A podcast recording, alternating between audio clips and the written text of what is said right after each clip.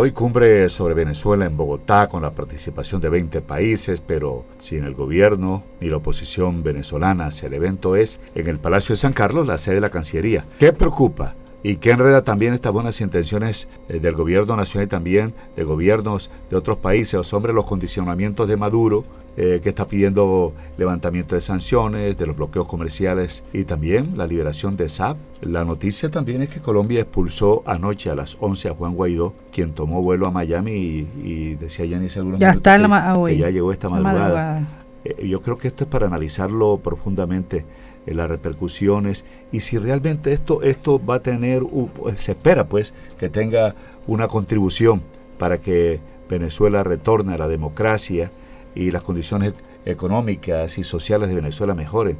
Pero ¿qué preocupa? Eh, todo lo que hemos dicho y para eso hemos invitado a esta emisión de noticias ya a un analista, el profesor Ángel Tuirán, que nos asesora en estos temas, profesor, abogado y politólogo. Profesor Ángel Tuirán, buenos días.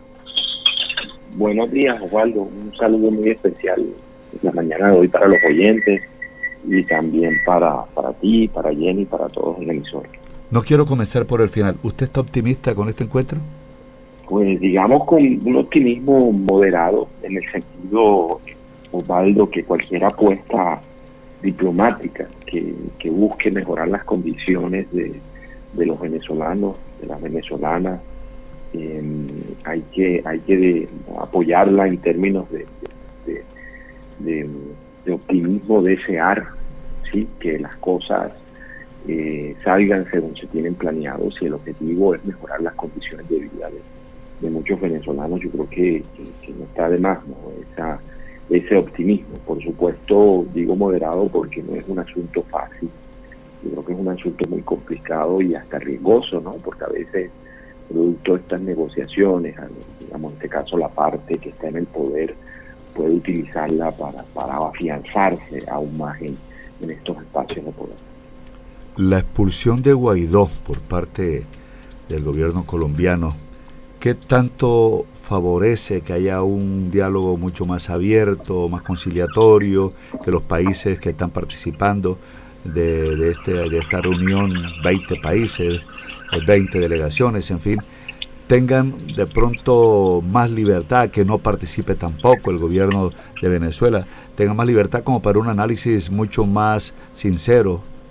Pues yo creo que el, gobierno optó por, por tener un espacio lejos de, digamos, de cualquier protagonismo eh, político o electoral, pareciera, de todas maneras, vemos como el foco también se centra o se ha centrado sobre, sobre la llegada y luego sobre, entre comillas, pareciera una expulsión o de todas maneras un rechazo a través de la Cancillería a la participación de Guaidó. Creo que eso es un asunto muy delicado, al parecer no ha generado mayores tensiones y creo que lo que se quiere es un ambiente, eh, digamos, alejado, distanciado de ese, de, ese protagonismo político que puede tener Guaidó o cualquier otro líder o esa política eh, digamos, en términos de oposición en Venezuela. Hubo una reunión previa con la oposición, pero eh, no es esta no es esta oposición la, que hemos visto, no que es más protagonista.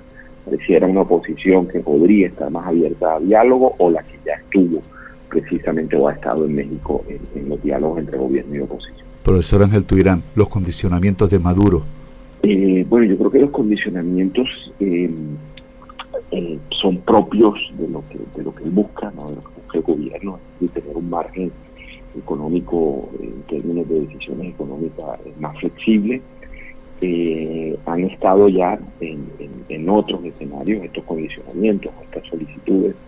Recordemos que, que hay unos diálogos entre gobierno y oposición eh, que se desarrollan en México, que, fueron, digamos, o se colocaron en suspenso hacia octubre del año pasado, producto de la, captura de esta persona cercana al régimen de al y, lo que busca muy seguramente el gobierno es eh, poder, ¿no? Eh, eh, tener mayor comercio, tener mayores ingresos, con esto muy seguramente generar una economía diferente para los habitantes en Venezuela, eh, pero al mismo tiempo han sido quizás estos estas sanciones económicas las que tienen en este escenario de negociación al gobierno. Con, con, estas sanciones económicas nos queda faltando siempre algo en el análisis, es qué hubiese pasado si no, si no hay sanciones económicas.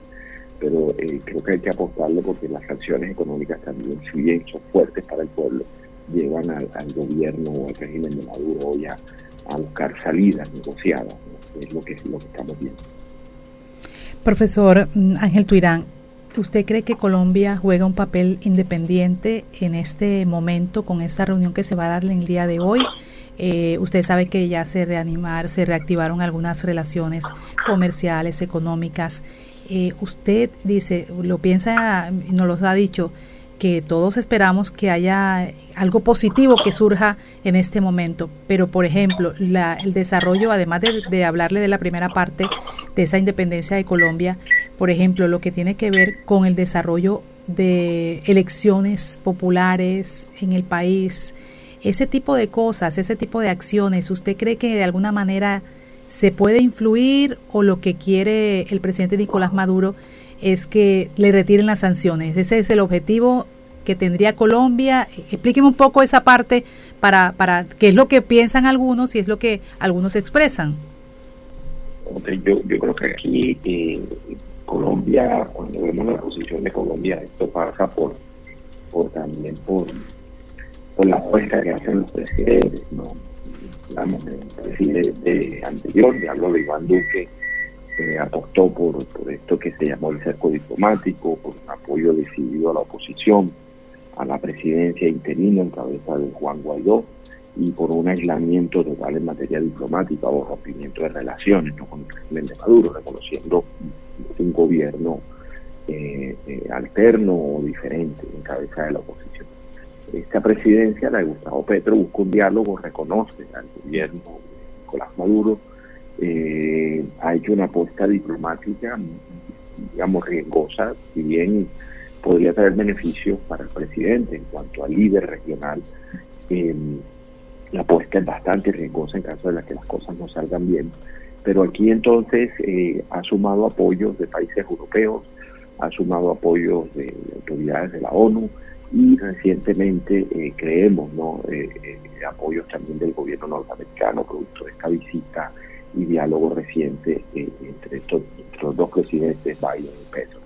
Eh, esto para decir que es muy difícil creer que esto solo apunta a levantamiento de sanciones diplomáticas. Mm. Creo que también la contraparte, en este caso el régimen de Maduro, tendrá que garantizar elecciones prontas, se habla del 2024, pero unas elecciones, Jenny Osvaldo, que tengan garantías para la oposición, es decir, no es la mera convocatoria y celebración de elecciones cuando muchos de los candidatos que pueden tener una opción fuerte eh, son sujetos de persecuciones judiciales o de inhabilidades eh, por parte de la autoridad electoral o eh, precisamente esta autoridad electoral hace algunas modificaciones al censo electoral que debilita esos apoyos que puedan tener electoralmente los candidatos con mayores opciones o candidatas a la presidencia de Venezuela.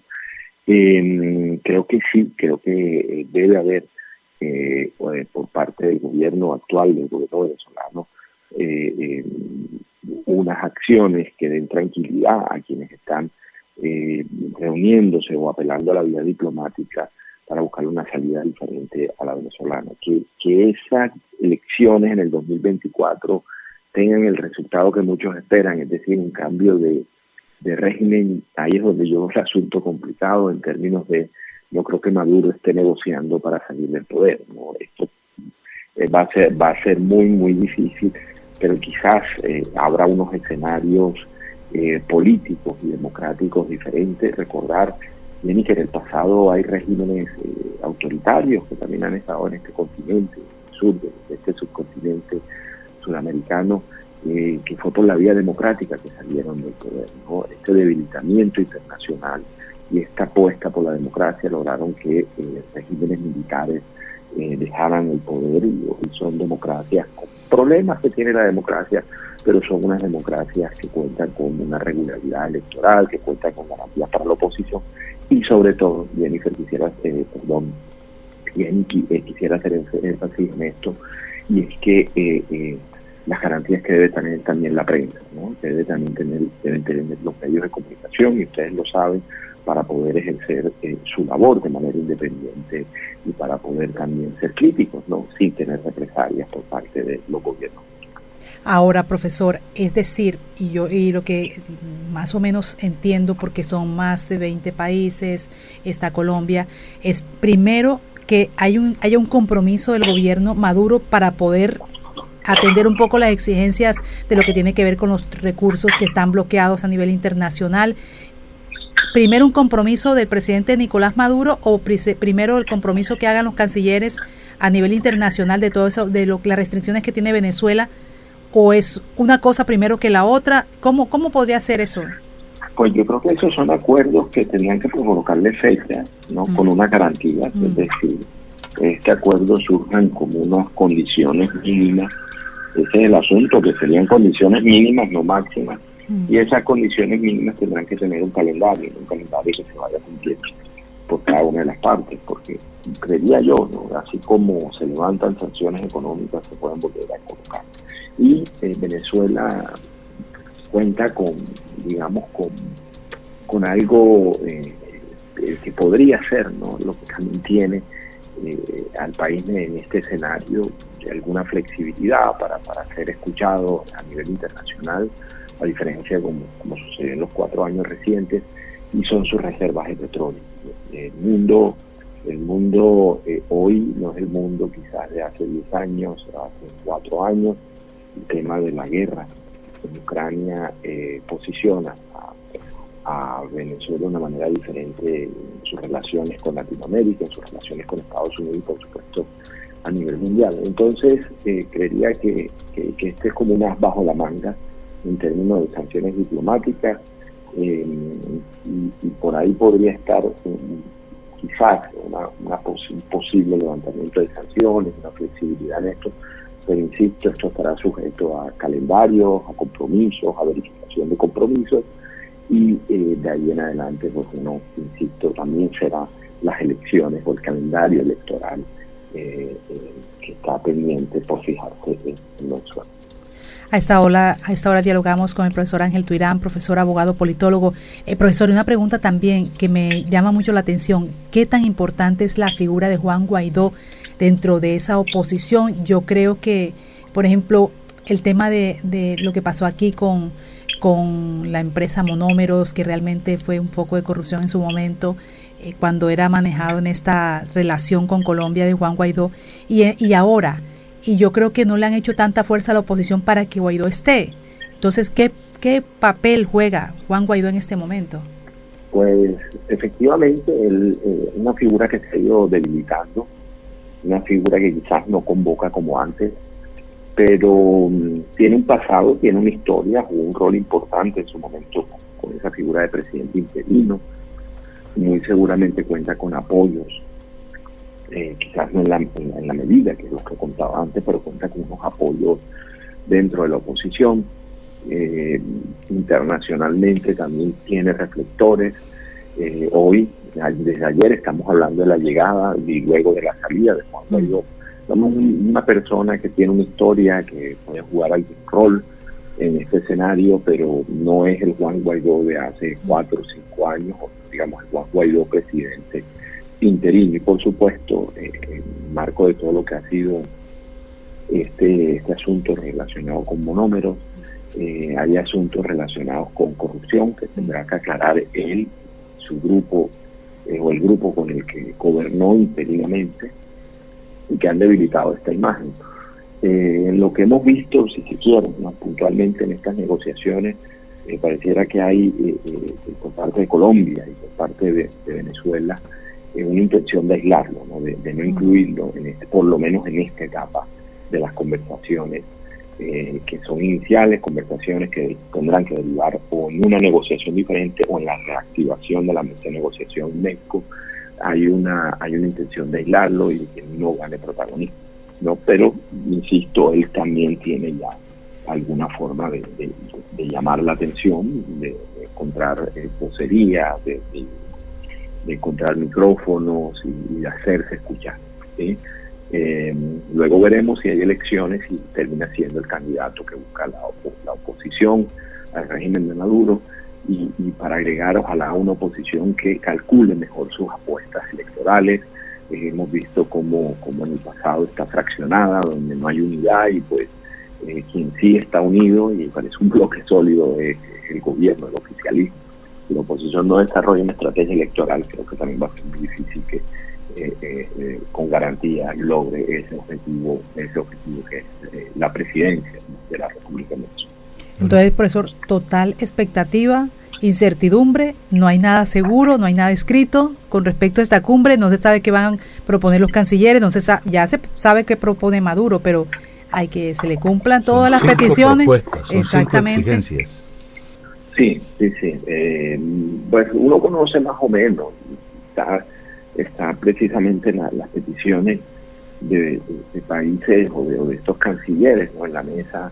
Yo creo que estarán relacionadas con las garantías para la oposición, están relacionadas con un calendario pronto electoral y estarán relacionadas, eh, con, con los presos políticos, ¿no? esos presos políticos eh, que tanto en Venezuela, como podemos ver otro caso muy parecido, o, con algunas similitudes, el de Nicaragua, yo creo que hay unos puntos claves de los que escucharemos en, el día de hoy, eh, a la salida o a la finalización de esta, de esta cumbre. Una cumbre em, que, viene dándose paso a paso, no pasa por, unos escenarios de diálogo internacional, pasa por unos espacios de diálogo con, la oposición, pasa por unos espacios de diálogo con el oficialismo, con Maduro, y eh, pareciera que decanta hoy en esta gran cumbre de cancilleres eh, de la que se espera pues, eh, por lo menos una agenda, ¿no? De, claramente cuáles son los puntos donde podría haber un acuerdo pronto y donde los otros muy seguramente habrá debate y acuerdos en, en el mediano plazo.